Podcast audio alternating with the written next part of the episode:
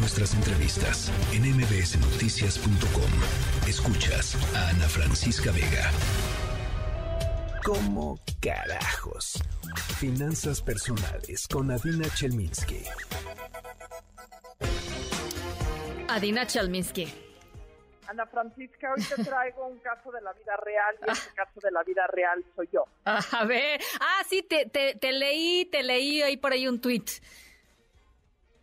Mira, cuando hablé hoy en la mañana con tu equipo para ver qué, qué tema íbamos a tratar hoy, estaba yo en medio de tratar de resolver un problema con el banco. Un problema sencillo que no he podido resolver. Y es algo que nos pasa a todos porque tenemos que resolver algo con el banco o con un proveedor o con la tarjeta de crédito o con el SAT o con algún esquema, sistema en donde hay un problema que nos tiene atorado, que parece muy sencillo, que no podemos solucionar y que generalmente es por teléfono, tenemos que ir a la sucursal y nunca arreglamos y nada más acabamos haciendo coraje. Sí, sí, qué horror, qué horror, sí. Y tiene un, un, efecto real en nuestras finanzas personales, porque número uno es tiempo perdido, número dos si son trámites que impactan nuestra vida financiera, definitivamente tienen un impacto directo, y número tres necesitamos aprender a solucionar las cosas por nosotros mismos. A ver, échale. Primer punto, a ver. lo voy a decir porque es el primer punto que no lo compro que cumplo. El que se enoja pierde. Uno de los problemas más grandes cuando hablas con un call center o cuando llegas a arreglar un problema al banco es que llegas con un grado de desesperación tal que te enojas y la persona que se supone que te tiene que ayudar, sea o no muy capaz, sepa o no lo que tiene que hacer, generalmente le baja cinco rayitas a sus ganas de ayudarte en el momento que ve a una persona. Estoy de acuerdo. Entonces, punto número uno. Punto número dos, la mejor manera de, de solucionar un problema con cualquier institución financiera es el poder tener todos los datos en orden antes de hacer cualquier reclamación, antes siquiera de tener un problema.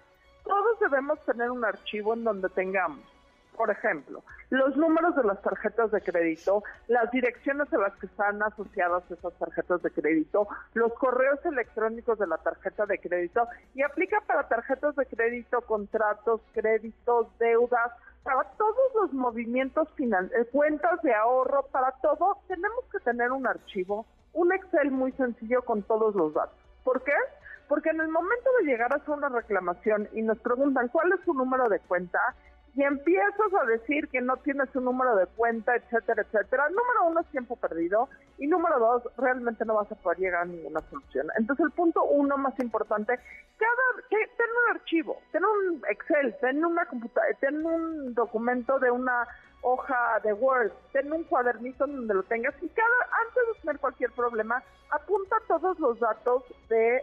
Eh, de cualquier instrumento financiero que tengas por si algún día los llegas a necesitar. El día que pierdas tu tarjeta de crédito no vas a estar histérico o histérica tratando de reportarla porque tienes el número apuntado en algún lado y lo puedes consultar y santo remedio. En ese mismo archivo te han apuntado cuáles son los números para poder acceder al a los sistemas, a, los a la ayuda que tengas. Las redes sociales, sobre todo Twitter, se han vuelto un método para eh, establecer quejas. No es el método más efectivo. Es un método que muchas veces te eh, ahorra el coraje, pero no es el método más efectivo. El método más efectivo es siempre el teléfono, que no me encanta, pero se ha vuelto un tema importante, y asistir directamente al sucursal. Con todos los datos y con todos los papeles que necesitas tener guardados en ese archivo. Tercer punto. Si es un proceso largo de reclamación, necesitas llevar un seguimiento de todas las personas con las que hablaste, el día que hablaste y la respuesta que te dieron. Sí es muy frustrante cada vez que hablas con una persona de volverle a explicar la historia desde cero, pero tienes que apuntar el nombre de la persona que te atendió, el número de casos que te dieron, la resolución que te, que te llegaron y cualquier dato importante dentro de ese periodo de reclamación.